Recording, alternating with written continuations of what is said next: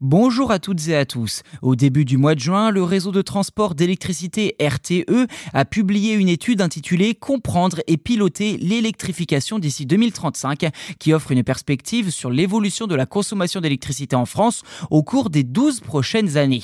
Le gestionnaire du réseau tire la sonnette d'alarme et appelle le gouvernement, EDF et les utilisateurs à redoubler d'efforts afin de ne pas être pris au dépourvu d'ici là. Car d'ici 2035, la consommation d'électricité augmentera considérablement en France avec des estimations comprises entre 580 et 640 TWh. Des scénarios envisageant une consommation plus faible ont également été étudiés aux alentours de 500 TWh tout de même.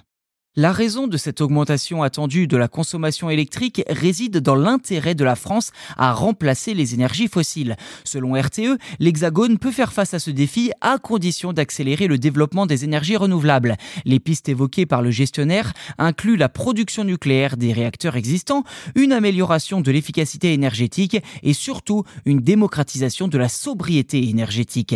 L'analyse de RTE tient compte des récentes évolutions de notre société telles que le conflit en Ukraine, la relocalisation et la réindustrialisation, notamment dans le domaine des batteries, ainsi que la volonté de l'Europe de sortir plus rapidement des énergies fossiles.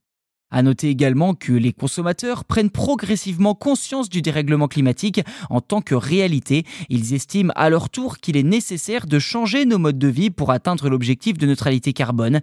Cet effort de sobriété est aujourd'hui compris et soutenu par de nombreux Français qui y voient également une opportunité pour réduire leur facture énergétique. D'autres transformations sont envisagées, mais elles rencontrent plus de difficultés comme la réduction de l'utilisation de la voiture ou la rénovation des bâtiments, l'interdiction potentielle des chaudières à gaz d'ici 2026 semble être pour l'instant une idée à remettre en question. La route à parcourir est encore longue, mais RTE exerce une certaine pression à sa manière sur tous les acteurs.